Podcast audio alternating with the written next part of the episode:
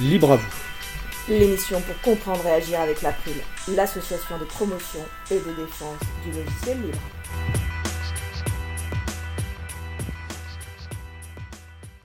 Bonjour à toutes, bonjour à tous. Vous êtes sur la radio Cause Commune 93.1 en Ile-de-France et partout dans le monde sur le site causecommune.fm. Je vous rappelle que la radio dispose d'un web chat, donc vous pouvez utiliser votre navigateur web préféré, si possible libre, et vous rendre sur le site donc de la radio causecommune.fm, cliquer sur chat et nous rejoindre sur le salon dédié à l'émission. Nous sommes mardi 2 avril 2019.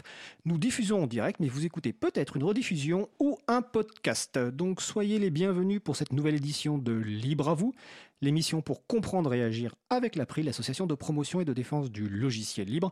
Je suis Frédéric Couchet, le délégué général de l'April. Donc le site web de l'April, c'est april.org april.org et vous retrouvez d'ores et déjà une page consacrée à l'émission du jour avec un certain nombre de références, et cette page sera bien entendu mise à jour après l'émission avec les références qu'on citera au cours de l'émission. Je vous souhaite une excellente écoute et nous allons passer au programme du jour. Donc, euh, dans quelques secondes, nous allons commencer par la chronique de Jean-Christophe Becquet, président de l'April, donc la chronique intitulée Pépites libres. Alors, normalement, Jean-Christophe est avec nous au téléphone. Bonjour Jean-Christophe. Bonjour. On se retrouve tout de suite. D'ici une quinzaine de minutes, nous allons retrouver, euh, nous allons parler de notre sujet principal, donc les groupes d'utilisateurs et d'utilisatrices de logiciels libres, ce qu'on appelle euh, les GUL, avec mes trois invités que je présenterai euh, tout à l'heure, trois invités de talent et représentant chacun un groupe d'utilisateurs ou d'utilisatrices de logiciels libres. En fin d'émission, nous aurons la chronique de ma collègue Isabella Vanni, le libre fait sa com, et nous aurons l'occasion notamment de parler d'un événement qui va se passer à Lyon ce week-end. Et à la réalisation, bah, mon collègue Étienne Gonu. Bonjour Étienne. Salut Fred. Alors, il vient de se lever pour parler dans le micro, il ne s'y attendait pas. Donc tout de suite, place au premier sujet. Donc nous allons commencer par une intervention de Jean-Christophe Becquet. Euh, Jean-Christophe est président de l'April et sa chronique intitulée Pépites libres a pour objectif de nous présenter une ressource sous licence libre. Donc ça peut être un texte, une image, une vidéo, une base de données sélectionnée pour son intérêt artistique, pédagogique, insolite, utile. Et les auteurs de ces pépites ont choisi de mettre l'accent sur les libertés accordées à leur public. Alors aujourd'hui, Jean-Christophe, tu souhaites nous parler d'un jeu, de données diffusé sous licence ouverte qui s'appelle le RNE, le répertoire national des élus. Alors Jean-Christophe, nous t'écoutons. Oui, bonjour. Euh, le RNE est donc une ressource en open data, c'est-à-dire une donnée produite par une administration ou une collectivité et mise à disposition des citoyens sous licence libre. RNE est la chronique de Répertoire national des élus. Ce jeu de données, fourni par les préfectures et les services du ministère de l'Intérieur, contient des informations sur les personnes titulaires d'un mandat électoral. On y trouve des informations comme le nom, le sexe, la date de naissance, la profession, ainsi que les dates de début et de fin de mandat pour les différents étages du millefeuille administratif, les communes, les départements, les régions, l'État et l'Europe. Cela peut paraître surprenant, mais cette mise à disposition sous licence libre des informations sur les élus est en fait très récente. Elle date du mois de janvier 2019. Le collectif Regard Citoyen avait d'ailleurs salué la publication fort attendue de ce répertoire national des élus, tout en regrettant la fréquence de mise à jour, seulement trimestrielle, alors que les élections partielles impactant les données ont lieu toute l'année on peut espérer que cela évolue avec le temps. Le RNE est un fichier très utile pour l'action citoyenne. Par exemple, pendant les débats sur la directive droit d'auteur au Parlement européen, l'April a appelé les personnes attachées à un Internet ouvert à contacter leurs représentants au Parlement européen. Et c'est pas parce que le résultat du vote nous déplaît qu'il faut arrêter d'agir. Bien au contraire. Pour ma part, J'adresse chaque jour à un acteur local dans ma région, depuis 2010, un courrier de sensibilisation aux enjeux du logiciel libre. Pour mener à bien ce type d'action, une liste des élus s'avère très utile. Un des critères pour mesurer la réussite d'une publication en open data est ce qu'on appelle les réutilisations. Ce sont des exemples d'usage du jeu de données pour un article, une infographie ou une application. Le RNE, publié sur le portail national data.gouv.fr, a fait l'objet de plusieurs réutilisations. Par exemple, le site polypart.fr permet de retrouver, en fonction de sa commune de résidence, les élus qui nous représentent. Autre exemple, un article du Dauphiné qui s'est appuyé sur le RNE pour montrer comment se répartissent nos élus par profession, par sexe ou par âge, en fonction du type de mandat. Et ce type d'analyse n'est pas réservé à des experts. Un élève de troisième s'est servi du RNE pendant son stage chez Talab pour réaliser, avec des logiciels libres, une analyse statistique sur nos élus. Ces ressources en open data améliorent la transparence de l'action publique. Elles encouragent l'innovation. Et elles constituent un formidable support pédagogique. Par exemple, j'enseigne les systèmes d'information géographique, des logiciels qui permettent d'analyser les données inscrites sur un territoire. Il y a dix ans, je n'avais pas d'autre choix que de faire mon cours sur les parcs naturels des États-Unis, faute de données libres disponibles en local. Aujourd'hui, on trouve des données sur n'importe quelle commune ou région de France. Grâce aux licences libres, mes étudiants peuvent utiliser ces informations sans restriction dans leurs projets personnels ou professionnels. J'aimerais donc pour conclure inviter nos auditeurs à rechercher, à demander et à réutiliser des données en open data en fonction de leur centre d'intérêt. Le champ est très large. Ça peut concerner la vie politique, l'économie, les transports, mais aussi le patrimoine avec les bibliothèques et les musées qui partagent de plus en plus de bases de connaissances en open data. Nouvelle pépite sans doute pour des chroniques en perspective. Oui, ça, ouvre le champ à de, nouvelles euh, chroniques pépites libres. Donc, c'est comme tu le dis, c'est très récent, c'est janvier 2019. Donc, je suppose que c'est le ministère de, l'Intérieur qui a publié ce, répertoire national des élus? Alors effectivement, euh, une partie des données viennent du ministère de l'Intérieur et le reste des préfectures euh, départementales, voilà, en fonction des, différents échelons d'élus. Ah oui, d'ailleurs précisons donc que ce répertoire en fait comprend euh, neuf échelons, il y a neuf fichiers, donc ça va des conseillers euh, au niveau du conseil municipal jusqu'au maire, en passant par les sénateurs, députés, euh, les représentants aussi au Parlement européen, donc c'est très très large, donc neuf fichiers. Et comme tu le dis, une des réutilisations donc, qui a été faite sur le site, donc c'est du Dauphiné, donc c'est de regrouper toutes ces données dans un seul fichier, notamment parce qu'il y a simplement des élus qui, euh, je suppose, apparaissent euh, plusieurs fois dans plusieurs fichiers, parce qu'il euh, y a encore le cumul des mandats qui existe. Donc un, travail qui a été fait par le Dauphiné, c'est de regrouper. les informations qui sont dans ce fichier, c'est quoi? C'est nom, prénom, date de naissance, profession, ou est-ce qu'il y a d'autres types de, données concernant les élus? Non, dans ce fichier-là, c'est tout. Donc c'est effectivement des informations assez minimalistes un des intérêts, euh, une réutilisation possible, ce serait bien sûr de, croiser euh, ce, fichier avec euh, d'autres jeux de données pour avoir des, informations complémentaires. Là, un des exemples que je donnais, le site Polypart croise, mais c'est dans l'autre sens, c'est-à-dire qu'on a une base de données d'adresse dans laquelle on, saisit en fait son adresse qui correspond à son lieu de résidence. Et en fonction de ça, avec une base de données adresse et le répertoire national des élus. Ça nous sort pour chaque échelon du, du millefeuille administratif euh, l'élu dont on dépend, euh, donc euh, le maire, le président du conseil départemental et régional, et les élus nationaux et européens, députés, sénateurs et les parlementaires européens. D'accord. Et où peut-on trouver ce site Enfin, la source originale Sur quel site? Donc, euh, ce fichier est hébergé sur le portail national français euh, d'Open Data, dont l'adresse est data.gouv.fr. Et j'ai mis donc euh, le, lien direct pour télécharger le RNE en particulier, donc un des multiples jeux de données hébergés sur le portail data.gouv.fr, sur la page de l'émission sur le site de la Prime. D'accord. Donc on précise que c'est quand tu parles d'open data, donc ce sont des données ouvertes. On a consacré une émission sur le sujet de mémoire en octobre 2018 et évidemment on, reconsacrera des émissions. Donc ces données sont diffusées sous une licence ouverte hein, qui permet la réutilisation. Euh, euh, y compris pour des usages euh, commerciaux, donc c'est très important. Tu as cité tout à l'heure cet élève de troisième qui, a fait un stage chez Etalab. Alors il faut préciser peut-être ce qu'est Etalab. Est-ce que tu peux nous préciser ce qu'est Etalab? Donc, euh, Etalab est un service de l'État euh, qui s'occupe de la politique nationale euh, open data, c'est-à-dire qui vise à encourager les administrations en particulier et à accompagner également les collectivités dans la publication de jeux de données publics sous licence libre. et donc effectivement, ce jeune donc élève de troisième a fait un stage d'une semaine chez Etalab pendant lequel, en fait, on lui a demandé de travailler sur le répertoire national des élus euh, pour y extraire des statistiques. Et euh, le service Etalab est très gros consommateur euh, de logiciels libres. Et donc, le travail qui a été fait par cet élève de troisième a été également réalisé avec des logiciels libres.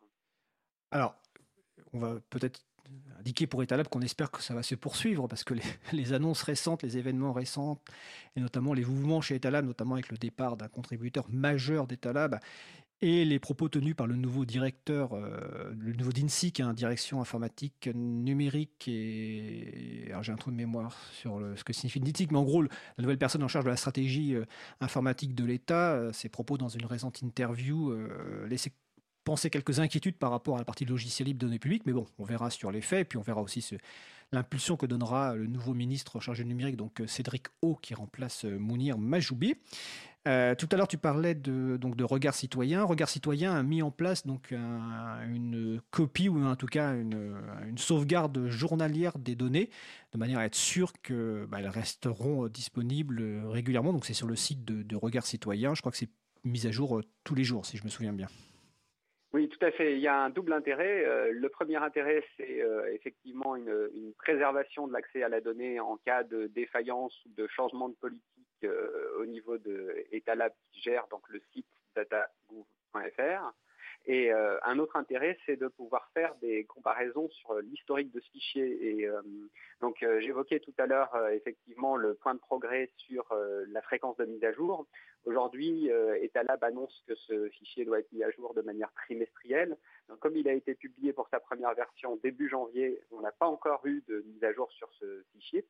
Euh, moi, ce qui m'intéresserait énormément, par exemple, dans mon département, euh, c'est de savoir quelles sont les communes qui ont changé de maire depuis le début de l'année pour avoir les noms des nouveaux élus et pouvoir leur adresser un courrier de sensibilisation au logiciel libre.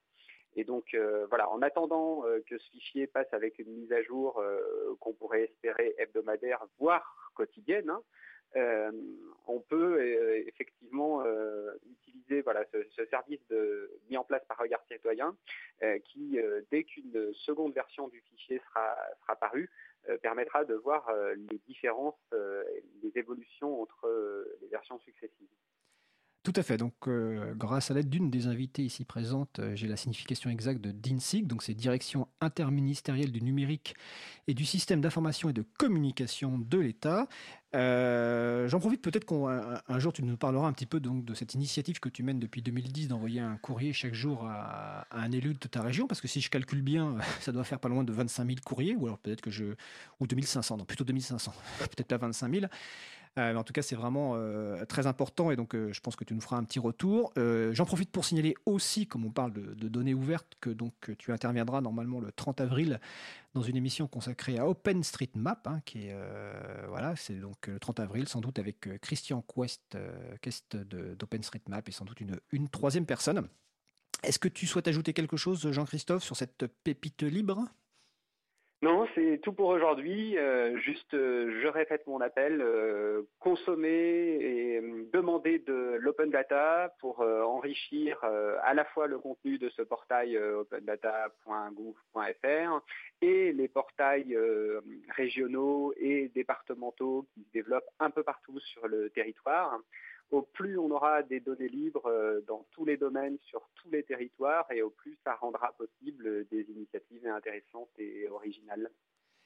Eh bien, écoute, c'est une belle conclusion. Merci euh, Jean-Christophe. Nous allons, ben, on se retrouve le 30 avril euh, pour une intervention donc sur avec OpenStreetMap et notamment ce que tu fais dans, dans, ta région. Et on se retrouvera en mai pour la prochaine chronique Pépite Libre. Nous te souhaitons de passer une belle journée. Entendu, bonne suite d'émission, à très bientôt, au revoir. Merci, donc nous allons passer une petite pause musicale. Le morceau s'appelle Dolling par Cyber SDF et on se retrouve juste après.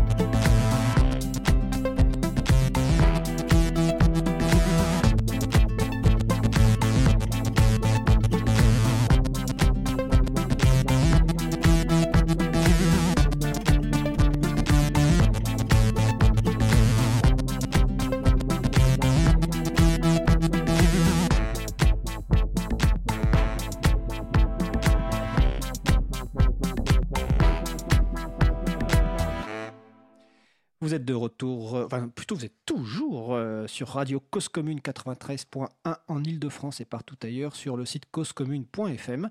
Vous écoutez l'émission Libre à vous, l'émission pour comprendre et agir avec l'April, l'association de promotion et de défense du logiciel libre. Nous venons d'écouter euh, Doling par Cyber SDF. les références se trouvent évidemment sur le site de l'April dans la page consacrée à l'émission du jour. Nous allons poursuivre avec notre sujet principal qui va porter donc sur les groupes d'utilisateurs et d'utilisatrices de logiciels libres. Donc je vais présenter mes invités déjà. Nous allons commencer par donc Magali Garnero. Bonjour Magali. Salut Fred.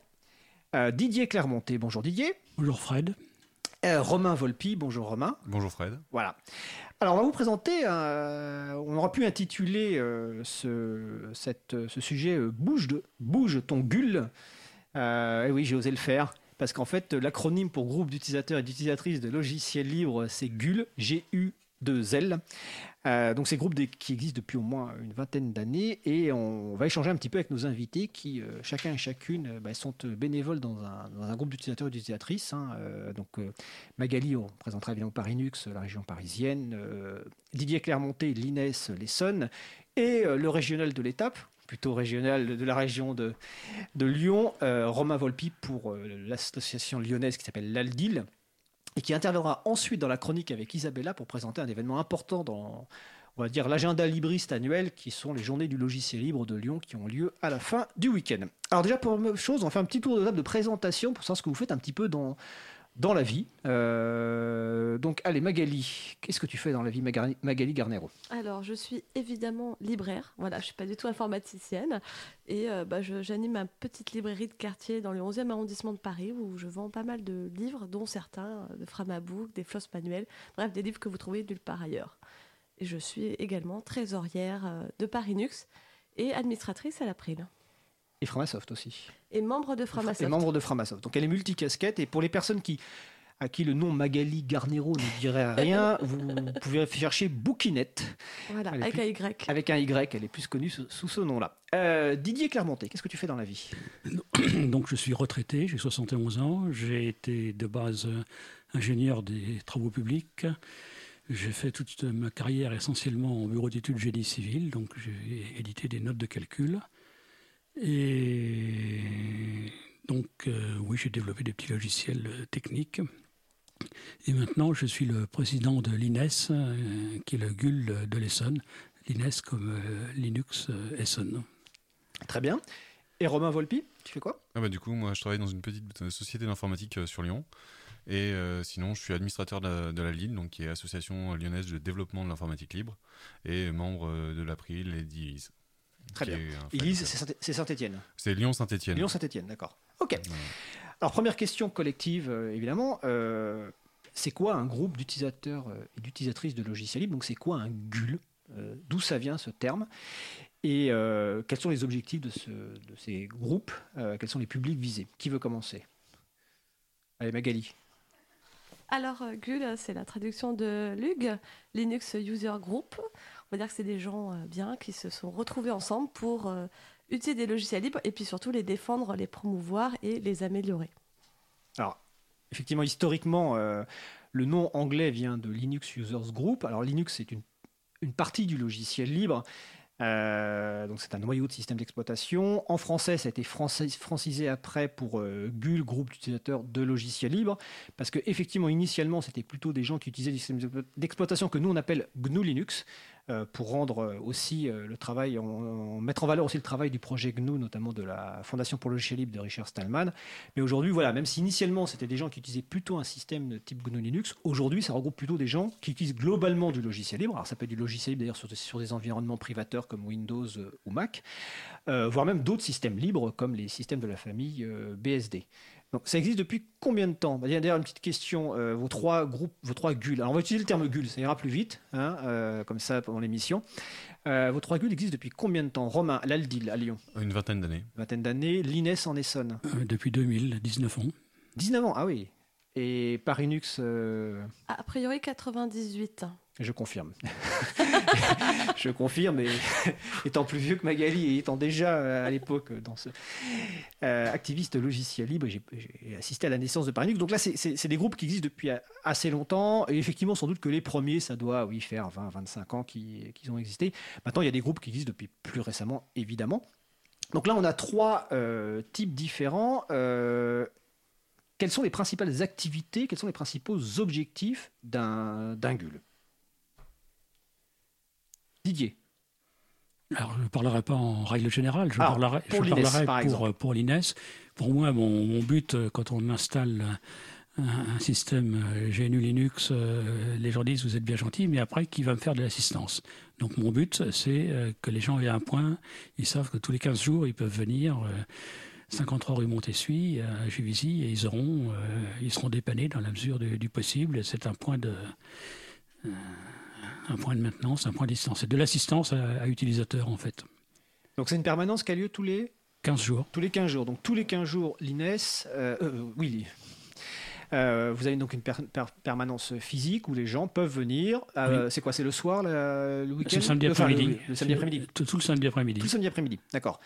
Euh, donc ça c'est important parce que c'est une activité que, n'ont pas forcément tous les GUL, d'avoir une permanence euh, régulière. Donc euh, pour les gens qui sont en Essonne, donc c'est à Juvisy, on mettra l'adresse évidemment sur le site, mais sinon vous allez sur le site de l'INES, donc c'est lines.org, avec deux S, hein, L-I-N-E 2 S. Comme Line et Essonne. Essonne, exactement. Donc la principale activité, donc voilà, le but c'est d'offrir de l'aide aux personnes qui découvrent le logiciel libre et de le faire en plus de façon euh, récurrente quelque part avec un rendez-vous régulier. Est-ce que vous avez, est-ce que vous organisez aussi des conférences à l'INES en, dehors de ces ateliers? Historiquement, c'est arrivé. Euh, depuis que je suis président, non, mais euh, historiquement, c'est arrivé. Oui, il y, avait, il y a eu des conférences. L'INES a un vidéoprojecteur. bon, pour l'instant, c'est un peu en, un peu en sommeil. D'accord. Et quel type de public vient à ces, à ces rendez-vous? Absolument n'importe qui. N'importe qui. n'a pas de tranche d'âge. De... D'accord, vous n'avez pas un public type, ça pourrait être un public euh, de jeunes qui découvrent l'informatique, ou au contraire comme toi, de retraités euh, qui veulent s'y mettre, ou qui, veulent changer de système, euh, ou de professionnels. Il y a absolument de tout. De tout. Mm. D'accord. côté Parinux, alors, quels sont les publics visés, les principales activités, même si après on pourra rentrer un peu plus dans le détail, de, de Parinux? Ah, si je rentre pas dans le détail, on va dire que bah, c'est tout, tout, public. Dans certains événements, ça va être vraiment à la Cité des Sciences, donc on accueille tous ceux qui veulent venir. D'autres événements, ça va être beaucoup, beaucoup plus restrictif, comme les soirées de contribution. On accueille que les gens qui viennent contribuer euh, à des projets libres. Et puis bah, après, il y a les apéros, euh, les villages, euh, où on va un peu partout. Et là, bah, c'est ouvert vraiment à tous. Alors, on va rentrer un peu plus dans le détail tout à l'heure, mais je vais quand même rappeler ce que tu as cité trois types des deux événements récurrents, mais on va les, on, va les préciser. Donc, les événements donc à la Cité des Sciences et de l'Industrie, c'est les premiers samedis. Alors, c'est facile de s'en souvenir. C'est les premiers samedis du mois. Donc, on va supposer que le prochain a lieu le tu vérifies, le 6 avril 2010, 2019. On est mardi. Euh, donc c'est à la Cité des Sciences et de l'Industrie, au Carrefour numérique à partir de 14h. De 14h. Je cherchais si c'était 13h ou 14h. Bah, on se retrouve à 13h pour manger à la pizzeria, puis après, on va bosser. D'accord. Donc, donc, les personnes qui viennent se faire sensibiliser au logiciel libre, vous avez l'information secrète de. Alors maintenant, il vous reste à trouver le nom de la pizzeria et l'adresse, mais je pense que Nagali vous la donnera. Euh, tu as parlé des soirées de contribution. Alors, samedi les premiers samedis, donc on va, supposer que c'est un public qui est plutôt donc euh, néophyte qui découvre. Les soirées de contribution, et on y reviendra tout à l'heure quand même parce que c'est important, parce que c'est un public un peu différent, c'est comment contribuer au logiciel libre et pas forcément euh, d'un point de vue technique. Donc là aussi c'est récurrent dans le sens où c'est chaque jeudi, donc à la célèbre FPH, parce qu'on cite très régulièrement dans cette émission dans le 11e arrondissement de Paris, donc c'est à 19h. Donc la prochaine a lieu jeudi. on est toujours le 4, 4. 4 avril à partir de, de 19h. Et puis tu as cité des, événements, c'est-à-dire la présence euh, de, bénévoles du GUL à des événements qui peuvent être très variés, comme par exemple euh, l'espace numérique de la fête de l'UMA, ou des salons un peu plus professionnels, comme par exemple euh, le POS à Paris, le Paris Open Source Summit à la fin de, l'année. Oui, je, sais, je cite des événements des fois comme ça. côté Aldil, est-ce que c'est la même chose ou est-ce que c'est un peu différent? Côté Aldil, en fait, elle a été créée pour gérer l'événement qui a lieu tous les ans, du coup, qui est les JDLL, les Journées du Libre Lyonnais. Et après, en fait, on a développé euh, d'autres, euh, d'autres, d'autres événements plus, euh, plus réguliers, en fait. Donc, tous les jeudis, par exemple, on a des, des permanences à, dans une MJC sur donc, une maison jeune et culture. Et culture. c'est la culture. C'est ça, sur, sur Lyon. et où, on, où, on peut, où les gens peuvent venir, qui sont des jeudis bidouilles, c'est ouvert à tous, et on a des, les, lundis aussi, ou dans une autre, dans une autre MJC Lyon, et voilà. Et puis après, on accompagne aussi des MJC pour migrer sous Linux, et on a aussi euh, deux, une, fois par mois une conférence qui a lieu le jeudi soir, plus euh, deux trois install parties dans l'année, et deux trois salons où on défend le logiciel libre, quoi.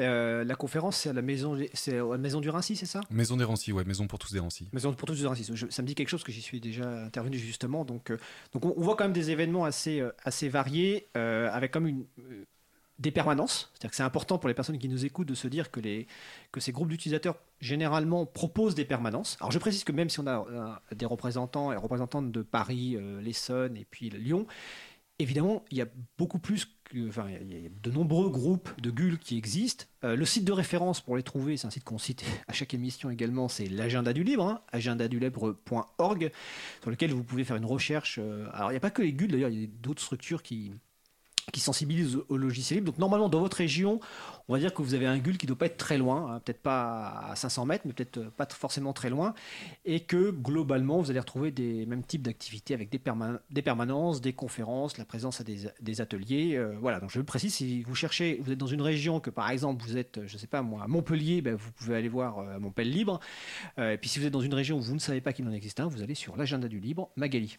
Oui, agendadulibre.org slash organisation en pluriel, vous tapez votre ville, votre département, vous la trouvez. Et ils font aussi des apéros. Alors, euh, c'est une activité dont on n'a pas parlé alors que c'est quand même assez C'est une activité dont on parle à chaque à peu près à chaque émission parce que c'est vrai que c'est une activité fondamentale euh, pour la sensibilisation au logiciel libre et pour le partage hein, parce que alors, dans l'ordre des apéros on partage pas que les logiciels on partage d'autres choses. Romain tu voulais ajouter quelque chose? Ouais, euh, ce qui est important à dire aussi c'est que c'est ouvert à tous et pas, pas seulement aux membres des associations. Généralement on accueille aussi les gens qui sont pas membres. Certains adhèrent justement lors de, à ces moments-là, mais c'est pas une, une obligation d'adhérer. C'est un partage avant tout quoi. C'est important de le préciser parce que finalement, ce n'est pas, des, pas des services quelque part, hein, c'est ouvert à toute personne. Euh, il peut y avoir peut-être des groupes qui fonctionnent d'ailleurs différemment, mais en tout cas, vos trois groupes, effectivement, fonctionnent de, cette façon-là. Alors, sur la partie JDLL dont tu parlais tout à l'heure, donc les journées du logiciel libre, on va pas trop en rentrer dans le détail, parce que sinon, ma collègue Isabella, qui fait sa chronique tout à l'heure sur ce sujet avec toi, ne se dira de quoi je peux parler, mais on en parlera parce que c'est un événement important et en plus euh, très très sympathique. Euh, il pourrait y avoir participé de nombreuses fois. Je trouve que c'est un des événements les, les plus sympathiques qui existent en France. Même si les autres événements sont sympathiques. Mais en tout cas, l'organisation est assez fiable, euh, il y a du public, c'est varié, mais on laissera Isabella évidemment euh, en parler. alors, vous, vous êtes bénévole. Une caractéristique de, des, des GUL par rapport à d'autres structures, par exemple, à l'April, on n'est pas, pas un GUL en tant que tel. Nous, on fait de la promotion de la défense en général. Et on a une autre, une autre caractéristique, c'est qu'on a une équipe de, de 4 personnes dans l'équipe salariée. Donc, à ma connaissance, je ne sais pas si c'est, mais je pense qu'il y a très peu de GUL qui ont des personnes salariées. C'est plutôt sur un mode bénévole. Moi, j'ai pas de salariés ou alors c'est au black, hein, parce qu'on paye rien. Magali, c'est en direct. non, non, pas de salariés du tout, c'est compliqué. de, mémoire, effectivement, enfin, je, ne suis pas sûr qu'il y ait des structures. En tout cas, dans les, vraiment dans les GUL, je pense pas qu'il y ait des structures qui, ont, euh, qui ont des, des, salariés. Donc, c'est important aussi parce que quand les, personnes qui, vont qui viennent vous voir à des événements, euh, je suppose que ça se passe toujours très bien, mais il faut que les personnes quand même aient en tête qu'ils ont en face d'elles des personnes bénévoles qui donnent de leur temps. Alors justement, ça, me fait penser à une question, euh, parce que vous avez quand même des profils très différents, parce que c'est ça qui est intéressant, parce que euh, Magali Garnero, donc tu l'as dit, tu es libraire. Didier Clermonté, toi tu es, bon aujourd'hui tu es retraité. Et Romain, toi, tu as une formation d'informaticien. Oui, tout à fait. Voilà, et même dans le libre, je suppose. Non, pas forcément, dans le libre, mais euh, je suis sensibilisé au libre depuis, euh, depuis longtemps. Depuis longtemps. Et donc, trois profils assez, assez différents. Euh, alors, finalement, qu'est-ce qui vous motive chacun et chacune à contribuer dans un GUL Le partage de la connaissance. D'accord. On, fait un, on fait un premier tour de table. Didier Se rendre utile pour un retraité, trouver un but et être efficace, faire quelque chose. D'accord. Romain Permettre de partager la connaissance de l'informatique, qui n'est pas forcément aisée pour tout le monde en fait. Et c'est vrai que c'est vraiment le, le leitmotiv pour moi. D'accord. Alors c'est ça me fait penser à la chronique euh, de Vincent Calam la semaine dernière que je vous encourage à écouter, qui justement était sur le fait de partager ce qu'on découvre, c'est-à-dire euh, lui il parlait des trucs et astuces dans l'utilisation d'un logiciel, mais là effectivement il y a le partage et, euh, et, ça fait penser aussi à une autre chronique donc de Véronique Bonnet qui sera diffusée la semaine prochaine, qui est intitulée, intitulée Partager est bon. Donc c'est le partage, c'est l'entraide. Toi, Didier, euh, parce que bon, je, sais un peu comment Magali est arrivé dans le logiciel libre. Bon, on va, va pas révéler. La semaine dernière, j'ai révélé euh, un petit nom d'un de mes invités qu'on connaît depuis longtemps. On va pas rentrer dans, tous les détails, mais on se connaît effectivement depuis quelques années. Euh, Didier, toi, qu'est-ce qui t'a amené au logiciel libre dans ton parcours? Eh professionnellement, j'ai été vite confronté aux, limites des logiciels propriétaires. Un logiciel de calcul de béton armé, il n'y en a pas tellement. Et puis en plus, bah, s'ils ne conviennent pas, bah, on ne peut rien faire, on est, coincé. Donc euh, je me suis dit, bah, il faut que, je me, fasse les miens et il faut, qu'on puisse euh, euh, les modifier, les analyser, savoir ce qu'il fait. D'accord. Alors je précise aussi que maintenant tu participes à une autre activité dont on parlera dans deux semaines, donc le 16 avril, mais, mais, pas avec toi, avec d'autres personnes, le, chaton de l'April, mhm. donc dans le cadre du, du... Alors on va faire un test. Est-ce que Magali se souvient de ce que veut dire chaton? Généralement tu es la spécialiste. Alors, le problème de Chaton, c'est que. Alors, dans le Chaton, c'est le collectif d'hébergeurs alternatifs, transparents, ouverts, neutres et solidaires. Par contre, pour le Chapril, je ne sais pas exactement parce que vous, avez choisi un acronyme Chapril, mais comme ça change suivant qui en parle. Alors, en tout cas, donc, le projet Chaton avec un S, donc chaton.org, initié par Framasoft, vise à offrir des services euh, éthiques, loyaux, libres, en alternative aux services euh, des GAFAM. Et le chaton de l'April s'appelle Chapril. Alors, il peut y avoir plusieurs significations. Bon, ça, ça vient sans doute une, une contraction de chat et d'April. Et donc, c'est chapril.org. Il y a actuellement quatre services, mais d'autres vont venir. Et donc, toi et Didier, notamment, tu, contribues sur deux de ces services, hein, euh, le DAT et le, le, le PAST. Et le PAST, c'est-à-dire la permettant d'échanger de façon sécurisée des, données. Donc voilà, tu t'investis très largement dans le logiciel libre, au-delà en plus de, de, ton activité de l'INES. Je tenais à le préciser parce que voilà, c'est, ah on peut contribuer euh, sans forcément être euh, informaticien ou informaticienne ou avoir des, connaissances techniques. Donc l'EGUL, c'est principalement des bénévoles. Vous, vous accueillez tout public. Est-ce que vous travaillez sous un mode de partenariat? C'est-à-dire que Parinux, par exemple, a une sorte de partenariat avec la Cité des Sciences, parce que finalement, la Cité des Sciences accueille Parinux et d'autres groupes et d'autres structures lors de ce qu'on appelle les premiers samedis, puis globalement lors des conférences. Mais est-ce que vous, vous avez l'occasion de travailler dans des partenariats, par exemple, pour sensibiliser des publics euh, différents? Je ne sais pas. Oui, dans le cadre de, la Maison pour tous des Ranciers, en fait, mmh. où euh, c'est vrai qu'on intervient beaucoup chez eux. Et euh, effectivement, ils ont des, espaces numériques publics, des espaces publics numériques qui, et qui se tiennent à peu près tous les six, six mois, et dans lesquels on va faire par exemple une install party. Et c'est vrai qu'on a aussi des partenariats avec d'autres MJC ou d'autres euh, maisons pour tous, où en gros, ils adhèrent à l'association, on vient et on, encadre les gens pour leur installer Linux, on, intervient plusieurs fois pour, euh, pour les accompagner. quoi. D'accord. L'INES, vous avez des partenariats? Avec le RERS, Réseau d'échange réciproque de savoir. D'accord. Euh, donc, on est basé, notre adresse légale est chez eux, et en échange, tous leurs postes sont sur Ubuntu et c'est moi qui les entretiens, qui, assure la maintenance des postes. De, c'est un réseau d'échange de savoir. Et voilà. D'accord. Magali? Bah, On va reciter la FPH hein, qui nous reçoit euh, tous les jeudis soirs. Euh, on a aussi des partenariats un peu euh, temporels, ponctuels, on va dire ponctuels, avec l'Université Paris Descartes. Deux fois par an, on va leur faire des install parties. On va aussi aller au Geek Ferries. Ça ah, alors, les fameuses Explique-nous ce que sont les Geek Ferries. Alors, les Geek Ferries, c'est un, des, euh, un des festivals que je préfère parce que j'y vais en tant qu'informaticienne, mais je pars qu'avec des gens qui ne le sont pas. Et euh, en gros, c'est le festival de l'imaginaire. Donc, on va trouver euh, des fans de, de, tout ce qui est manga, d'Harry Potter, de fantastique, et ainsi de suite, qui se costument ou pas et qui sont en fait hyper hyper réceptifs à ce qu'on leur dit. Leur liberté, c'est très important même si eux ne respectent pas forcément euh, le droit d'auteur. En tout cas, ils aiment bien savoir euh, ce qu'ils peuvent faire, ne pas faire, et ainsi de suite. Et ça se passe où? Alors, ça se passe à Celle-sur-Cher. Alors, ça est situé où pour les personnes qui ne maîtriseraient pas la géographie? Ah, Je vois que Magali, qui a pourtant été plusieurs fois. Ça se passe environ à 4h15 de Paris en voiture. Dans quelle direction? J'en sais rien. D'accord, ok. Bon, celle sur Cher, vous cherchez sur un moteur de recherche après Orléans.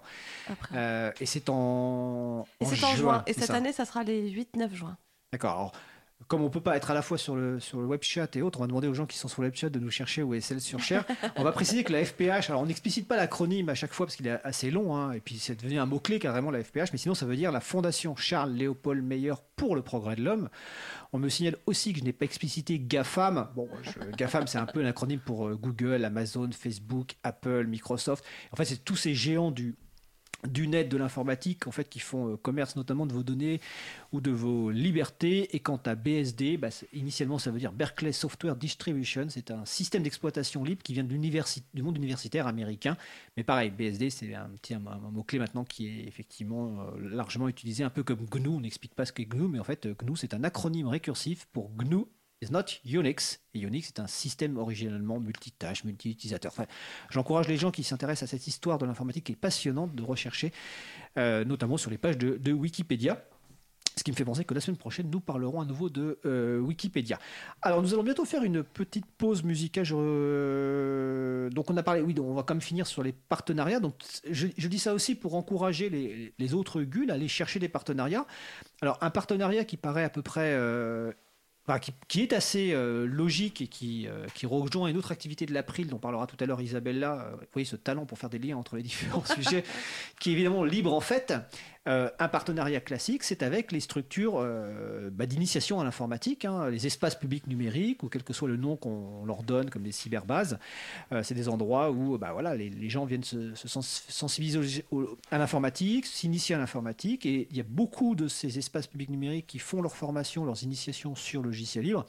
Et les GUL peuvent trouver là un mode de partenariat assez pratique et utile tout simplement parce que bah, y a des ordinateurs qui sont déjà disponibles. Assez souvent, c'est en dual boot. Euh, je vais par exemple parler de ma ville, euh, Saint-Denis, euh, cyberbase de Saint-Denis, donc place de la Résistance, et c'est en, double amorçage. Alors dual boot, c'est-à-dire double amorçage. C'est-à-dire qu'on peut démarrer soit un système d'exploitation privateur, soit un autre système d'exploitation libre, comme par exemple Debian GNU Linux dont on a parlé, ou Ubuntu dont on a parlé déjà dans une émission. Et donc les ordinateurs sont déjà présents. Vous avez des personnes là qui peuvent aider, et puis vous pouvez faire des événements soit récurrents, donc des permanences quelque part, ou des événements ponctuels, par exemple bah, des samedis du libre ou des dimanches du libre ou des mardis soirs du libre. Donc voilà, c'est des événements importants et ça permet de toucher un public en plus euh, qu'on ne toucherait pas forcément directement. Tu voulais réagir, euh, Didier? Euh, Nous, à l'INES, samedi prochain, on fait une install party. On a mis des annonces dans le journal local. bon, on va voir si on attire du monde.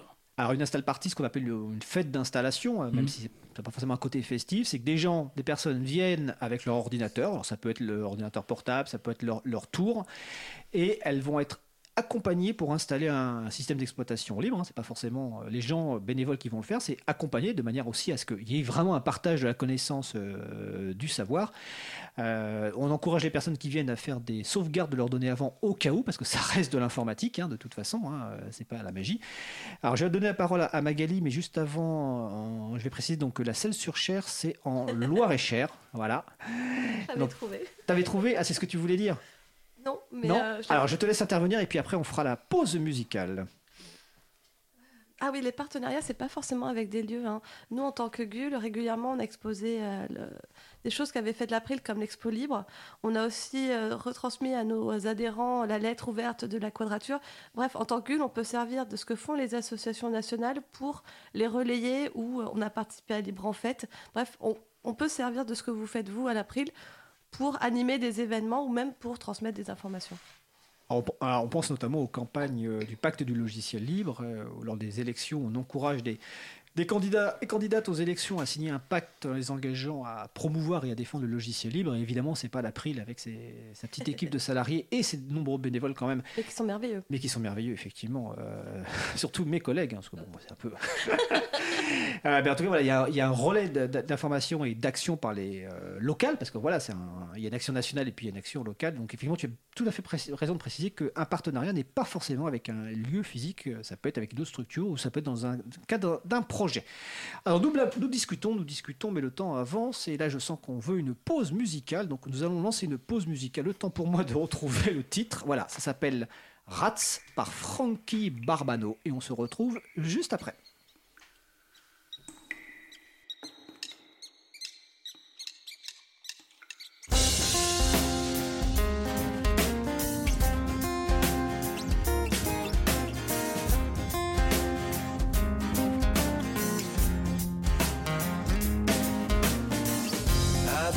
so cold I nearly freeze Cause I'm leaving on the ground. A bunch of bones, my company. While I hear the people sound I'm alone with the rest. And I'm feeling alright. I'm alone with the rest. I feel like above the sky.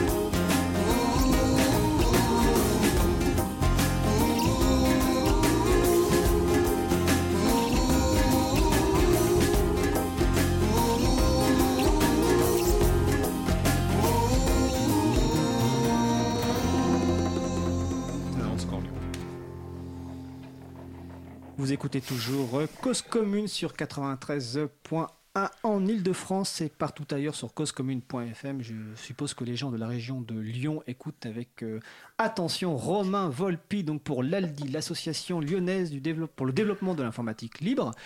Toujours aussi en compagnie donc de Didier Clermonté de l'INES, donc euh, le logiciel libre en Essonne.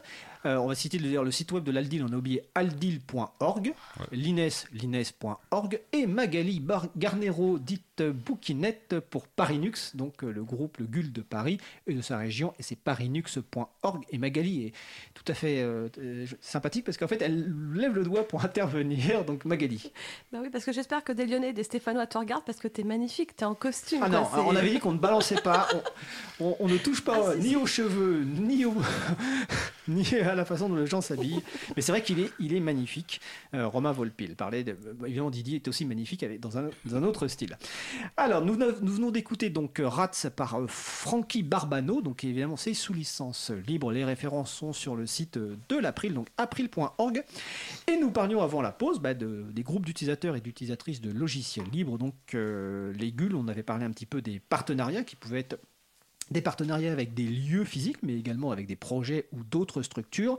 J'en profite pour signaler que la lettre ouverte dont parlait Magali tout à l'heure euh, sur la quadrature du net, je suppose que c'est la lettre ouverte contre la censure terroriste, euh, le projet de règlement terroriste censure sécuritaire. Exactement. Alors j'en profite donc tout de suite, même si je le rappellerai à la fin de l'émission, que le vote en commission des affaires euh, des libertés publiques au Parlement européen aura lieu lundi prochain, le 8 avril, et que toutes les informations pour se mobiliser, pour comprendre l'enjeu de ce dossier donc de censure sécuritaire sont sur le site de la Quadrature du Net, donc laquadrature.net.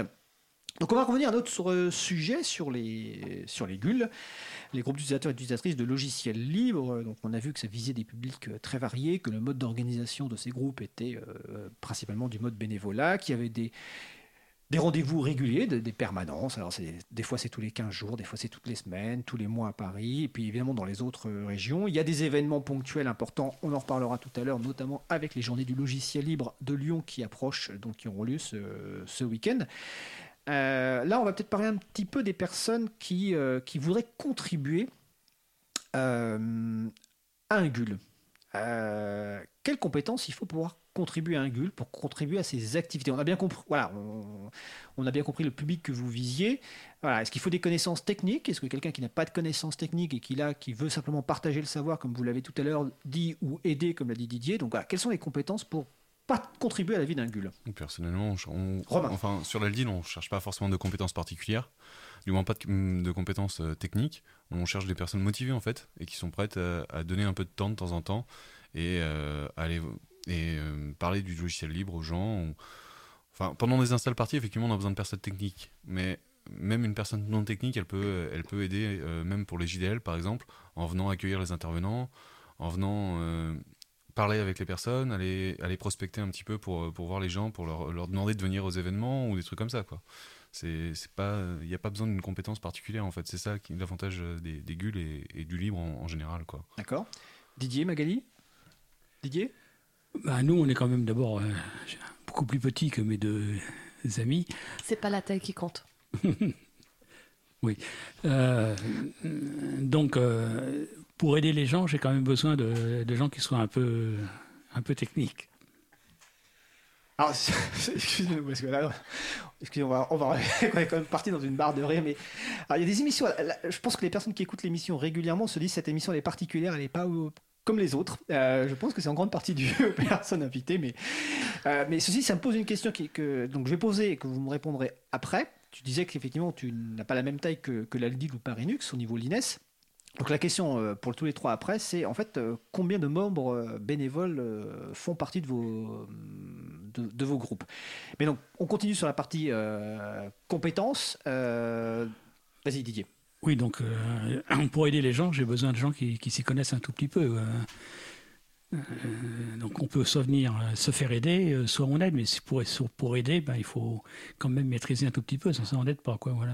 Alors est-ce que justement, et après je passe la parole à Magali, est-ce que une personne qui qui découvre le logiciel libre et qui se dit ah, ce, monde de partage, d'entraide me plaît bien, je voudrais un peu contribuer à, à- à un GUL, euh, peut, comme l'a dit euh, Romain, euh, participer sur l'accueil, sur l'accompagnement des gens, sur la prospection. J'aime beaucoup ce terme prospection. C'est peut-être dû au fait que tu es habillé comme ça aujourd'hui.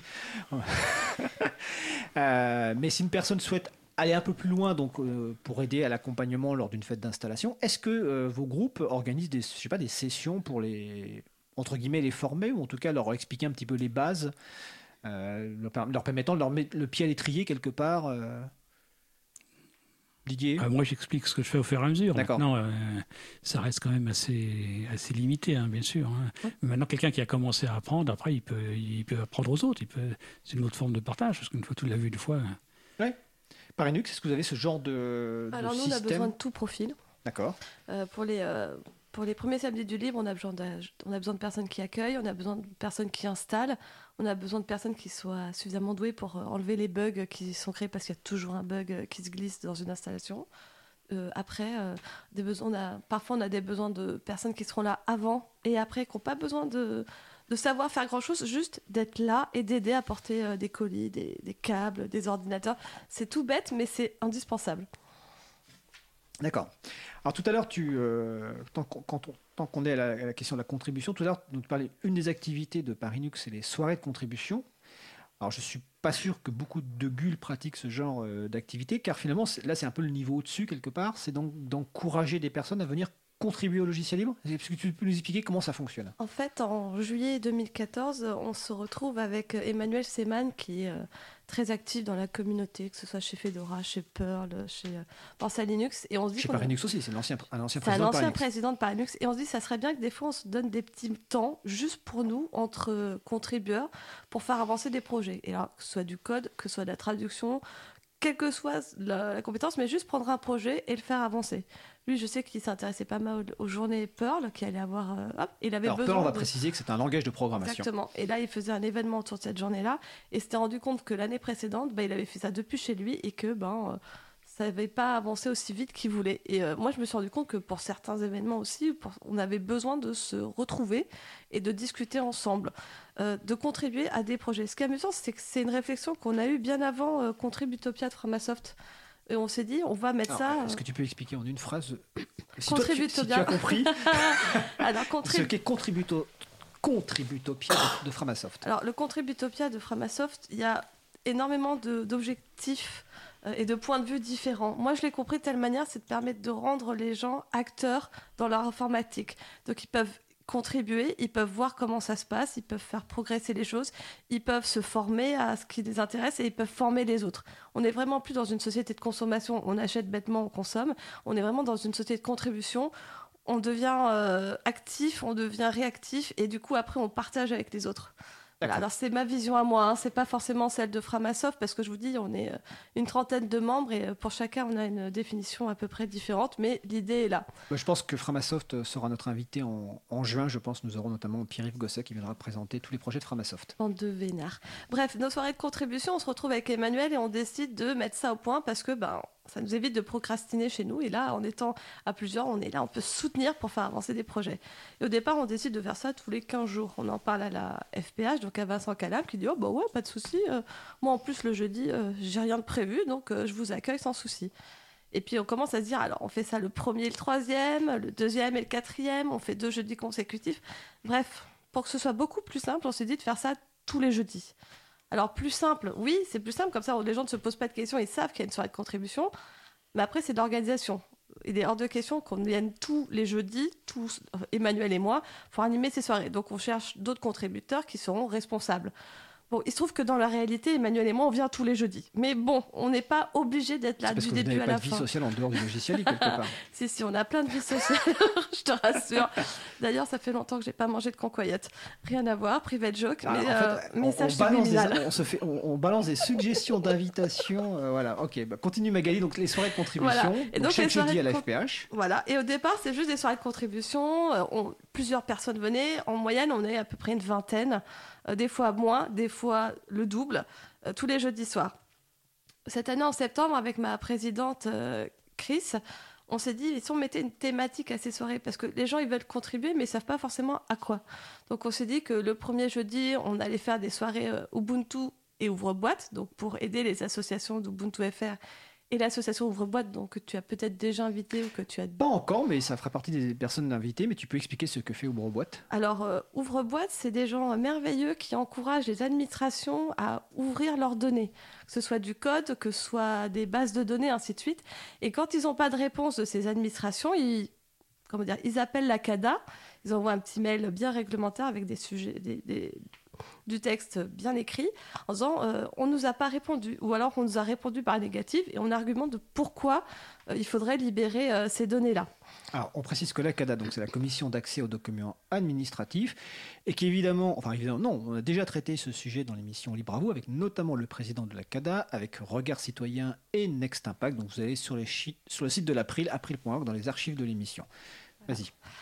Euh, donc ça, c'est pour le premier jeudi. Mhm. Le deuxième jeudi, on a, contré- on a contacté euh, Wikimedia France pour qu'ils viennent nous parler des projets euh, différents. Alors comme ils ont énormément de projets, ils peuvent tenir toute l'année sans souci.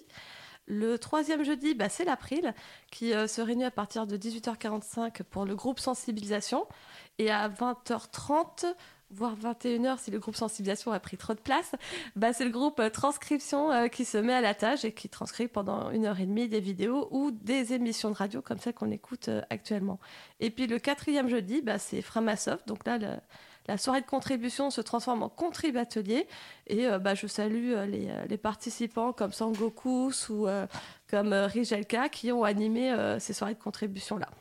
D'accord, c'est une bonne présentation. On précise que le- les noms que tu viens de, préciser- de citer ce sont des pseudos de personnes. dans- Exactement. souvent dans la communauté du logiciel libre, même dans d'autres communautés, hein, l'utilisation de pseudos est, est assez récurrente. D'ailleurs, toi, tu es plus connu. euh, Oui, ça fait bizarre à chaque fois que tu dis Magali. hein, mais, Voilà, euh, ça fait bizarre, mais bon, voilà. Je, je- c'est- et récemment, d'ailleurs, j'ai reçu un courriel de quelqu'un qui me demande est-ce que tu connais une certaine Magali Garnero? Parce que je trouve pas d'informations sur elle. Je lui dis ben, cherche Bouquinette et tu verras, tu trouveras un peu plus euh, d'informations. Euh, est-ce que à l'INES et à l'Aldil, vous avez ce genre de soirée de contribution ou pas du tout? Non, pas du tout. Non, Pas pas du du tout. D'accord, donc. Alors, si d'autres groupes GUL euh, ont ce genre de soirée de contribution, nous sommes preneurs de l'information parce que, bon, il y a effectivement, comme tu l'as dit, donc chaque, chaque, jeudi à la mais on peut. euh, on pourra annoncer sur la page de, l'émission sur le site de l'April euh, les autres soirées de contribution. Magali, tu veux rajouter quelque chose? Oui, parce qu'en fait, il y a quelque chose qui est très particulier avec Parinux, et ce qui explique qu'on fait ces choses-là, c'est que nous, la plupart des associations ont leur siège à Paris. C'est-à-dire qu'elles n'ont pas besoin de nous pour marcher. elles fonctionnent, elles ont leurs adhérents, elles ont leur lieu. Voilà. Donc nous, à Parinux, notre but, ça va, être, ça va être de les mettre en rapport les unes avec les autres. Je vois quand je, je suis allée à Montpellier Libre, eux, ils organisent plein d'événements euh, euh, avec euh, des drapeaux April, des drapeaux, la quadrature, ainsi de suite, mais c'est eux-mêmes qui les animent.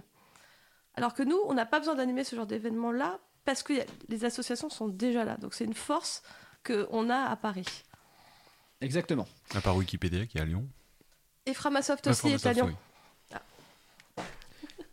Le siège de Wikipédia est à Lyon, c'est ça Non, c'est Framasoft. C'est. Framasoft, oui, c'est ce qui me semblait. Oh. euh, euh, sinon, je demanderai la semaine prochaine euh, ou mes invités de, de Wikipédia euh, de confirmer. Euh, on va revenir un petit peu donc sur la- le public cible principal, qui est quand même les personnes qui, qui découvrent le logiciel libre. Euh, est-ce que vous avez un, un- est-ce que sur vos sites web vous avez un sorte de, de support via forum? Est-ce que vous faites du support par courriel ou c'est vraiment que du présentiel? Romain, Didier, On fait du support par mail et, et on a aussi un mastodonte en fait où du coup on va répondre aux questions. euh. Après, il n'y a pas forcément beaucoup de monde. Généralement, on, on reçoit deux trois mails de temps en temps, mais généralement c'est lors des lors des Lors des soirées, euh, ouais, lors des événements ou lors des soirées jeudi libre ou jeudi du libre ou, ou des trucs comme ça où on va avoir des questions, mais très peu sur euh, sur des sur du forum. d'accord. Et côté Lines? Ah ben, on a une liste de diffusion sur laquelle chacun peut s'inscrire totalement librement. De temps en temps, des questions, pas, pas énormément. D'accord. Euh, et côté Parinux, est-ce que vous avez un support par mail ou par web? On a des questions, mais on les renvoie au samedi du libre ou aux APL. Les apéros parisiens du libre qu'on lieu tous les 15 du mois. Oui, parce qu'APL, euh, ça veut dire ça peut vouloir signifier d'autres Mais on l'a choisi d'autres pour ça. choses. hein. Ah, vous l'avez choisi pour ça. Alors, ça- ce qui me, fait penser que l'un autre, un autre événement important dans la, la- la- la vie des GUL et même des, des- des organisations du logiciel libre, c'est les fameux apéros. hein. Donc, euh, par exemple, à l'April, on a un apéro par mois, un vendredi. Donc, la date du prochain n'est pas encore fixée. Euh, donc, côté Parinux, c'est bah, c'est facile, c'est le 15 euh, du mois. Euh, L'Inès, vous avez plus des permanences, vous n'avez pas d'apéro. Et euh, Lyon, de temps en temps, vous avez des apéros à Lyon, euh, Lille. Pas tout le temps Hum, non, Peut-être la veille des JDLL, peut-être le Oui, vendredi. euh, D'accord. ça. Voilà. Mais par exemple, tout à l'heure, tu citais le, le GUL de Montpellier, euh, Montpellier Libre. euh, chaque, euh, alors, trois- chaque troisième jeudi du mois, c'est un apéro April. Et je sais que régulièrement, ils ont des, des apéros, ils, a- ils- ils accueillent d'autres structures. Euh, je reviens à une question que j'ai posée tout à l'heure sur laquelle je n'ai pas eu de réponse, mais parce que je n'ai pas fait de relance. Et c'était la, ré- la- la remarque de, de Didier, la- laissant sous-entendre que l'INES était un petit GUL par rapport au, au gros GUL que pourrait être l'Aldil et, et, et, et Parinux. Donc une question simple, en fait, ces, ces structures, vous avez combien de bénévoles, de- enfin de membres actifs dans vos structures? De membres actifs qui viennent tout, qui viennent aider Qui tout le temps. participent et à- qui aux événements, pas forcément tout le temps, mais en tout cas qui participent. Je dirais euh, à une vingtaine. Une vingtaine? Donc côté l'INES, Alors, de cotisants, une dizaine, et puis un petit peu plus, qui, quelques électrons, électrons libres qui passent de temps en temps, 15. Quoi. Magali Alors, à Parinux, c'est un peu compliqué parce que ben, les, les bénévoles, ils se mélangent. Ils sont souvent partie de plusieurs associations. Donc, dans ma bénévole, je vais peut-être compter des gens qui sont à, FDN ou des gens qui sont à l'April ou ainsi de suite. Mais je dirais que ceux qu'on voit le plus souvent, et pas forcément aux mêmes événements, doit être une trentaine. Peut-être un peu moins. Bah, on va dire qu'on est une trentaine, mais ils ne sont pas tous adhérents à Parinux. D'accord.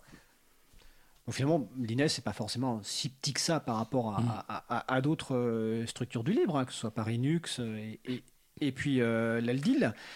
Euh, donc on va rappeler quand même, euh, encore une fois, qu'il y a d'autres GUL qui existent, hein, le site de l'agenda du libre. est-ce que vous, vous êtes en recherche justement de nouveaux bénévoles ou est-ce que vous avez des perspectives de nouvelles activités? Tiens, est-ce que, euh, ou est-ce que les activités que vous faites vous suffisent déjà et remplissent déjà votre vie? Je- je- Évidemment, mais est-ce que vous avez, voilà, est-ce que vous dites, tiens, j'aimerais bien dans les années à venir développer euh, un nouveau type d'activité? Je ne sais pas. Ouais. Des formations. Ah, là, le deal. Vas-y. Les apéros. non, mais réellement, on, on y pense. euh, C'est juste qu'il faut qu'on trouve le- l'endroit, le lieu qui nous permette de le faire sans, sans problème et, et qu'on puisse discuter tous ensemble sans, sans avoir trop d'interférences autour, en fait. euh, voilà, quelque chose de, de sympa et tout. Mais il faut le mettre en place et ça demande des autorisations, des, des, des assurances et des trucs comme ça. Ah, alors ça c'est une bonne question. Tiens, euh, question pratique en fait. Une personne qui va, ah bah, ça- on on va poser une question sur des gules qui n'existent pas, justement. Euh, supposons qu'on est dans une région, alors je ne sais pas quelle région, mais une région où il n'y a pas de gull actif, ou en tout cas pas, pas proche. Une personne se dit, ou des personnes se disent, je, je- je veux monter un, un. Euh, Est-ce qu'il faut un, statut juridique particulier Est-ce que c'est forcément une association? Est-ce que est-ce qu'il faut des assurances particulières? Voilà. Quel conseil vous donneriez à quelqu'un qui voudrait euh, monter un GUL dans une région où a priori il n'y en a pas selon l'agenda du libre, euh, le site de référence? Être à plusieurs. Alors déjà être à plusieurs. Donc pas- Être au moins deux, personne. ça c'est le minimum pour monter une association ou une entreprise, mais surtout être à plusieurs pour se motiver les uns les autres à faire des choses. C'est, moi, c'est le premier conseil que je, que je donne, c'est, gra- c'est gratuit, c'est cadeau.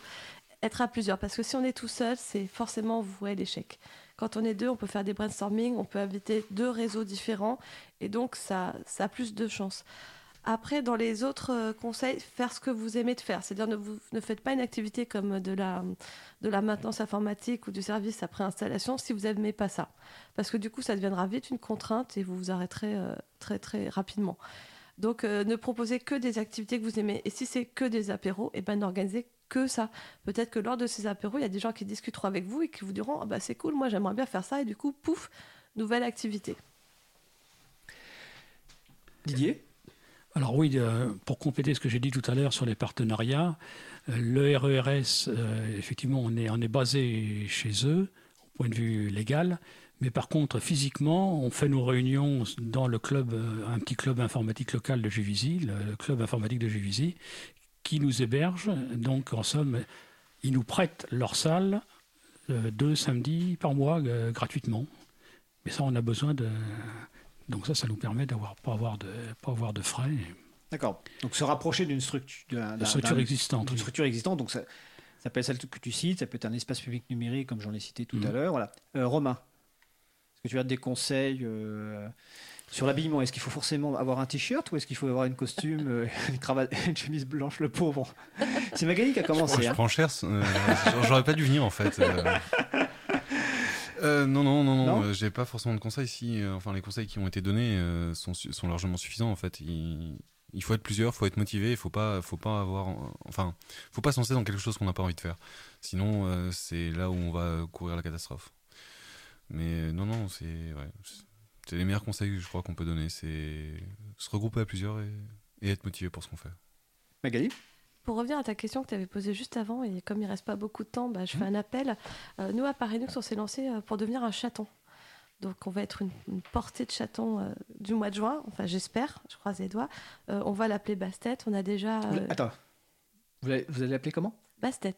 Bastet, d'accord. Voilà, comme euh, la déesse euh, égyptienne euh, de la fertilité. Ok. Et donc, bah, pour ce chaton, on cherche des euh, cat-sitters.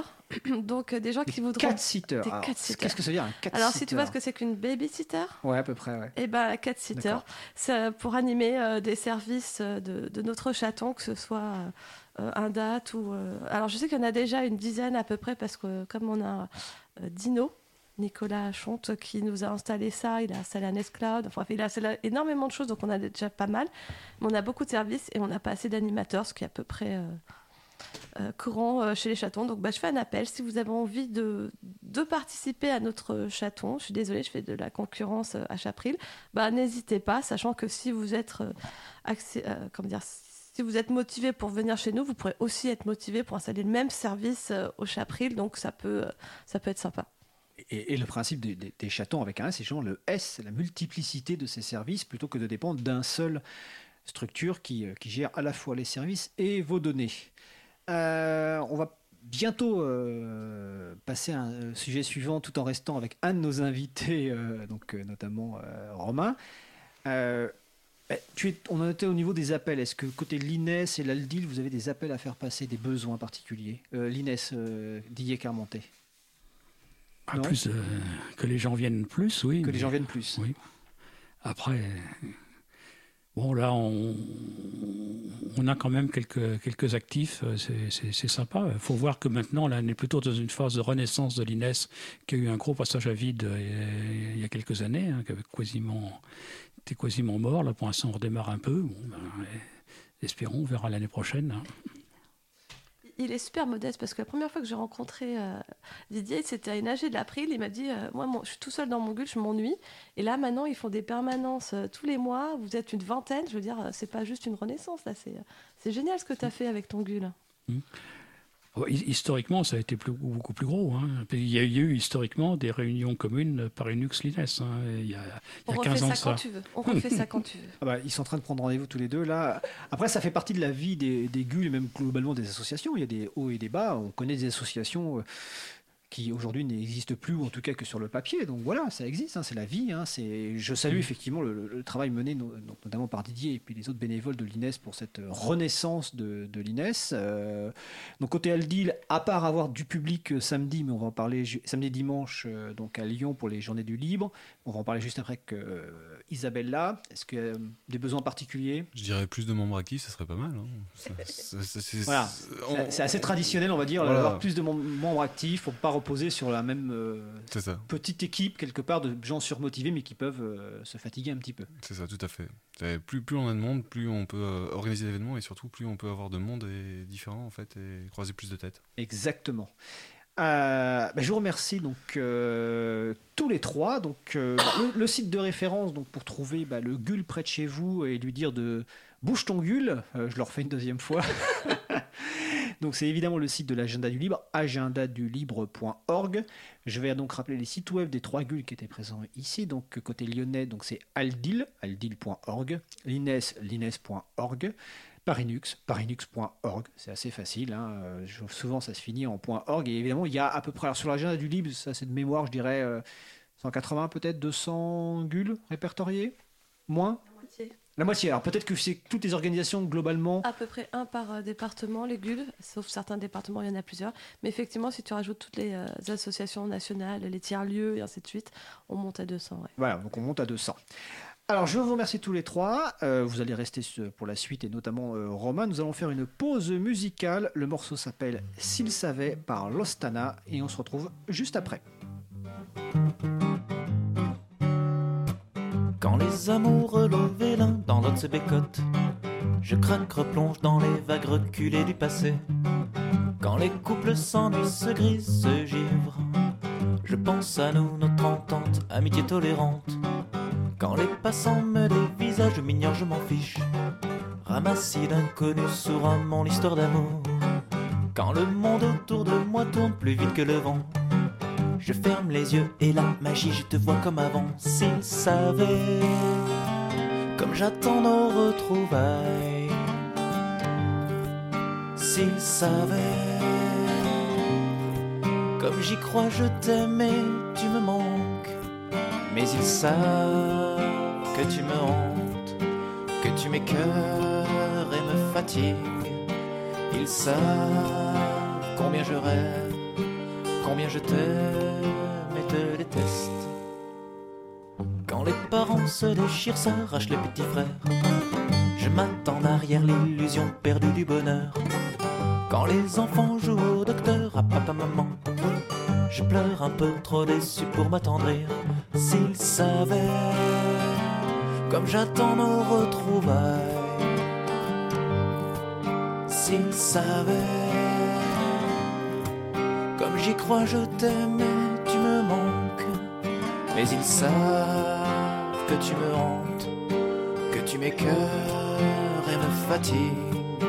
Ils savent combien je rêve, combien je t'aime et te déteste. Quand le grand, le beau, le très fort, le prince charmant te fait la cour, je ris, je pleure, je coule. Quand tu dis redis, promets, retirer même pire.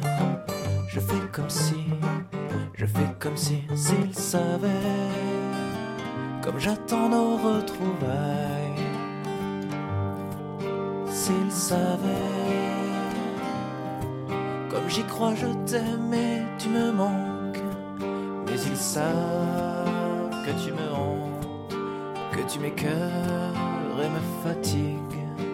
Ils savent combien je rêve, combien je t'aime et te déteste.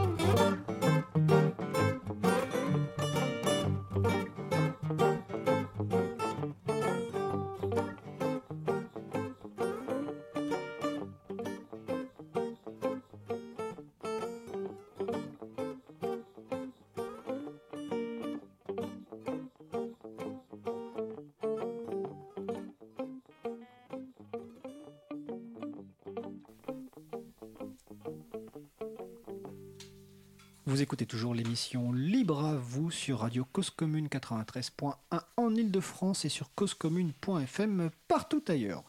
Nous venons d'écouter donc S'il savait par Lostana. Les références sont sur le site de l'April, april.org. On va essayer de retrouver un peu de sérieux euh, pour aborder le sujet suivant, donc euh, la chronique de ma collègue donc Isabella Vanni intitulée le Libre fait sa com. Isabella est coordinatrice vie associative et responsable projet à l'April. Et la chronique euh, Le Libre fait sa com a notamment pour objectif d'informer sur les actions de type sensibilisation menées par l'April, mais aussi l'occasion d'annoncer des événements libristes à venir. Et comme on a déjà eu l'occasion de l'annoncer, il y a un événement libriste qui approche à Lyon. Donc Isabella, je te passe la parole. Euh, merci Fred, bonjour euh, à tout le monde. Euh, donc euh, effectivement, euh, le 6 et 7 avril, il y a les journées du logiciel libre à Lyon. Et c'est un, comme ça a été dit tout à l'heure, c'est un événement qui est devenu incontournable dans l'agenda libriste. Et c'est pour cette raison que l'April y participera. De deux façons. En fait, on va avoir un stand dans le village associatif. Et euh, notre, mon collègue euh, Étienne Gonu, donc euh, chargé de mission affaires publiques pour l'April, va aussi tenir deux interventions, va faire deux interventions dans la journée de samedi, donc c'est bien rentabilisé. Donc il y a d'abord il participera à une table ronde qui a un superbe titre, Killing Meme Softly. Vous l'aurez peut-être compris, mais sinon je vais l'expliquer. C'est une, table ronde consacrée à la nouvelle directive sur le droit d'auteur qui a été votée euh, récemment par les parlementaires euh, européens. Et pour rappel, cette directive contient, malheureusement un article qui euh, instaure en fait de facto euh, le filtrage automatisé des contenus qui sont hébergés sur le web. Donc euh, cette table ronde, c'est l'occasion euh, de euh, parler de ce sujet, de revenir sur la campagne qui a été menée contre cet article, campagne à laquelle l'April a bien évidemment participé activement de faire le point aussi sur euh, les prochaines étapes, les prochaines actions euh, qu'on peut mener. Et autour de la table avec Étienne, il y aura aussi euh, Pierre-Yves Baudouin, président de Wikimedia France, et une représentante du mouvement d'artistes créateurs fraîches. Donc euh, cette table ronde se tiendra de 11h à 13h euh, dans la salle de Rancy. Et la deuxième intervention d'Étienne est une conférence euh, qui, a pour titre Les logiciels libres, un enjeu politique et social, discussion autour de l'action institutionnelle de l'April. Et donc ce sera une présentation un peu plus globale des actions institutionnelles menées par l'April, donc directive droit d'auteur bien sûr, mais aussi priorité aux logiciels libres dans l'administration publique. Euh, et euh, au haut, par exemple, l'accord entre Microsoft et le ministère de l'Armée, l'accord euh, dit Open Bar, sur, lequel encore l'April a été très très active. Et aujourd'hui, voilà, on a l'occasion d'avoir avec nous Romain Volpi, donc bénévole actif pour l'ALDIL, donc l'association euh, de l'utilisateur utilisatrice de logiciels libres sur Lyon, qui, euh, je, découvert aujourd'hui, qui est né exprès pour organiser les journées du logiciel libre, si j'ai bien compris.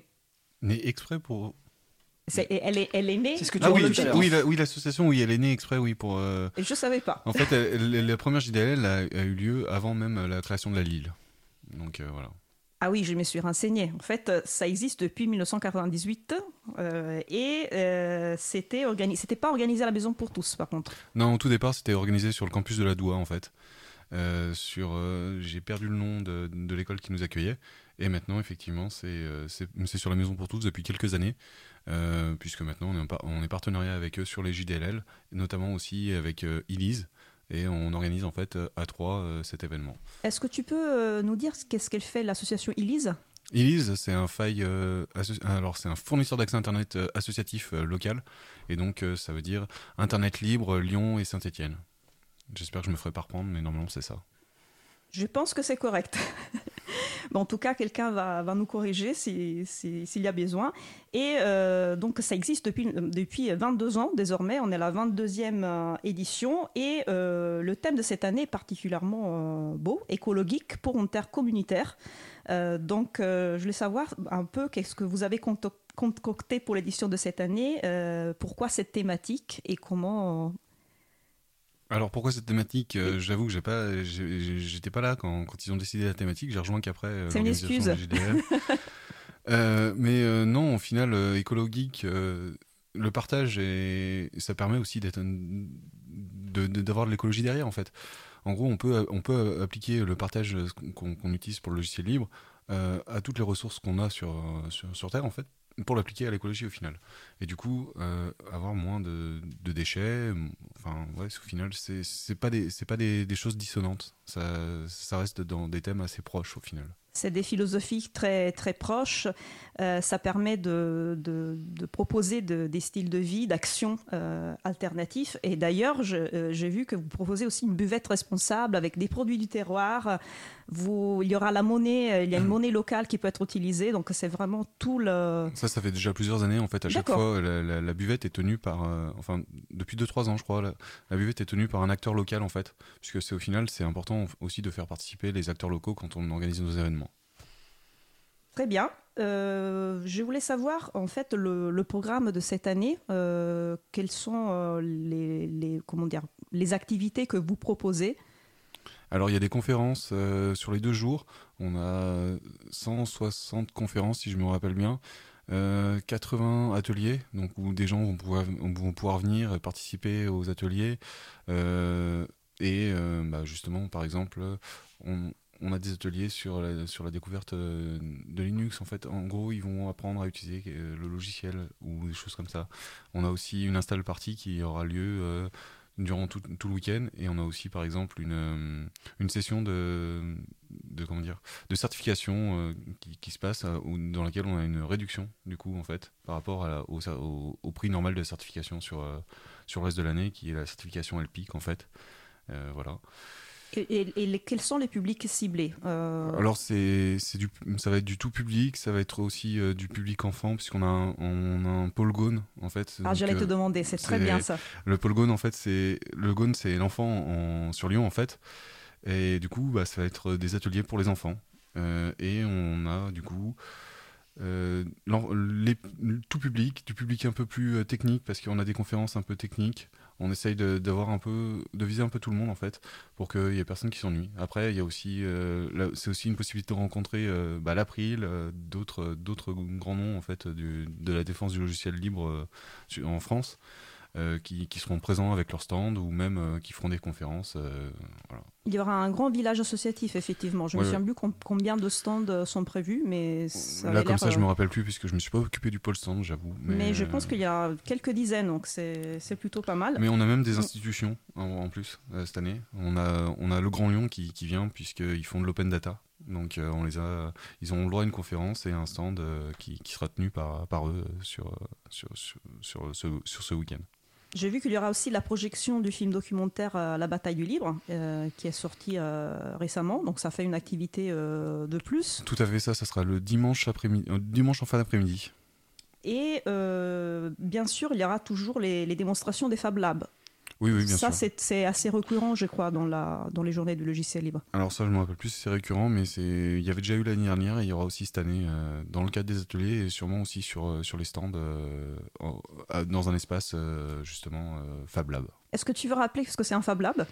Je te, laisse, je te laisse le faire, mais sinon je peux le faire. Non, je, te, je vais te laisser euh, la main. Ah, ah bah c'est. D'accord. Donc un, Fab Lab, on va dire, c'est un, un labo, labo, une espèce de laboratoire, un tiers-lieu. Donc euh, euh, un lieu où les personnes peuvent aller apprendre à construire, bidouiller, vérifier comment les objets sont faits, se faire aider pour en construire d'autres. C'est une autre façon, en fait, de partager la connaissance. C'est pour ça que les, les deux philosophies, le yourself, euh, fais-le toi-même du Fab Lab, ça, marche très bien avec le logiciel libre. Si je peux préciser, euh, l'un des Fab Labs euh, les plus sympas se trouve au carrefour numérique de la Cité des sciences et de l'industrie.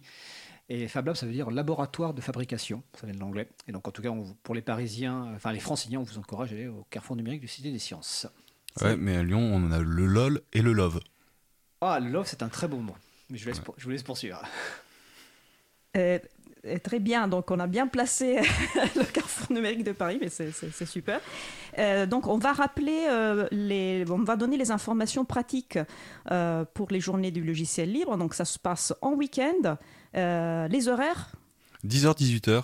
Alors, les conférences vont commencer à 10h le samedi. Par contre, elles commenceront à 11h le, le dimanche, ce qui permettra aux gens d'aller visiter un peu les stands aussi, puisqu'on a, on, on est bien chargé niveau conférences. Magnifique. Et euh, au niveau pratique, pour les personnes qui souhaitent participer, qui souhaitent euh, venir euh, aux journées du logiciel libre, il faut s'inscrire et on peut, euh, on peut Non, venir librement. aucune inscription, vous venez, on vous, on vous met un bracelet pour vous compter, pour Ah. savoir si ça marche bien, et c'est tout. Et rien à payer, pas d'inscription, vous venez, et vous êtes les bienvenus. Et si je veux savoir qu'est-ce qu'il y a comme programme, si je veux, Eh ben, euh, je le trouve sur place. Il y, a- y y un programme sur place, euh, il doit y avoir des programmes actuellement déjà, même euh, à la Maison pour tous d'Hérancy, qui sont disponibles euh, en version papier. Et sinon, il y a le site jdll.org, sur lequel on peut trouver tout, toutes les, les informations sur les programmes, sur ce qui se passe, quand et comment. Et est-ce qu'il y aura des diffusions audio-vidéo ou est-ce que vous prévoyez de, Alors- de rendre, de rendre disponible pour ceux qui peuvent pas, Euh, ceux et celles qui peuvent pas se rendre sur Il place va y avoir des captations sur, certains, sur, certaines, euh, sur certaines conférences. Ah, c'est très bien ça. Mais pour le coup, je sais pas où, pas, euh, je sais pas comment ça va être diffusé.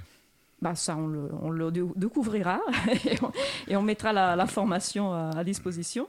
Euh, sinon, j'aurais, j'aurais aimé savoir, comme, comme il s'agit d'un, d'un événement qui est organisé en fait bénévolement, euh, je suis plutôt épatée par, euh, par la variété d'activités que vous proposez euh, et c'est quand même un événement qui a besoin de financement.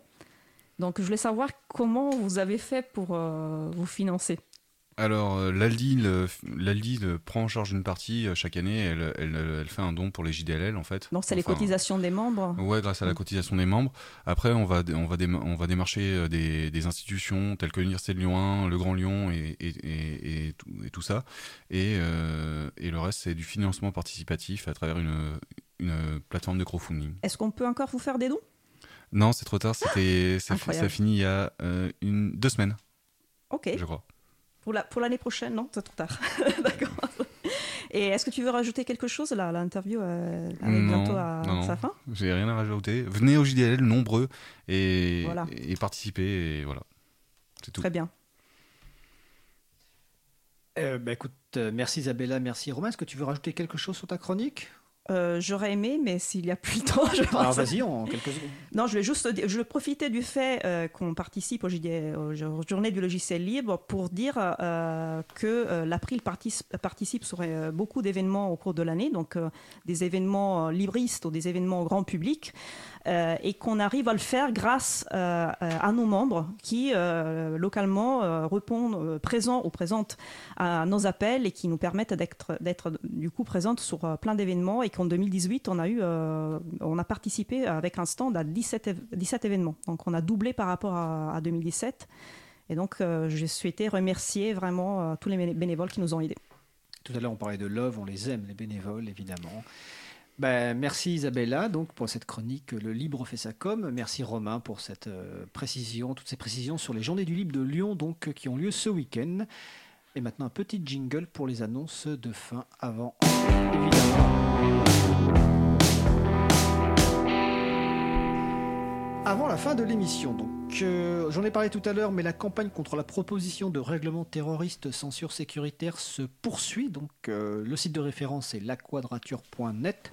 Le vote en commission des affaires euh, euh, liberté publique aura lieu ou liberté civile, je ne sais plus exactement le nom exact, au Parlement européen le 8 avril. Et pour les personnes qui seraient intéressées pour en savoir plus, vous pouvez aussi réécouter l'émission Libre à vous du 12 mars. Nous avions de- deux personnes de la Quadrature du Net pour étudier, pour discuter de ce sujet. Euh, on parlait de sensibilisation tout à l'heure. Ben, ce week-end se termine aussi un événement important, enfin plutôt des événements importants, plus de 240 événements dans le cadre du Libre en Fête. Euh, donc libre-en-fête.net. Donc il reste encore quelques jours pour profiter de ces événements. Et là encore, c'est évidemment beaucoup de GULB justement organisent ces événements dans le cadre de ce libre en fait proposé par l'April depuis 2002. On a parlé tout à l'heure de la soirée de contribution au libre donc à la FPH euh, jeudi soir, donc les JDLL, journée du logiciel libre à Lyon ce week-end, le premier samedi du libre à la Cité des sciences et de l'industrie bah, samedi, donc ouais, où que vous soyez, vous pouvez participer à, à plein de choses et évidemment tous les autres événements vous les retrouvez sur le site de l'agenda du libre, agendadulibre.org.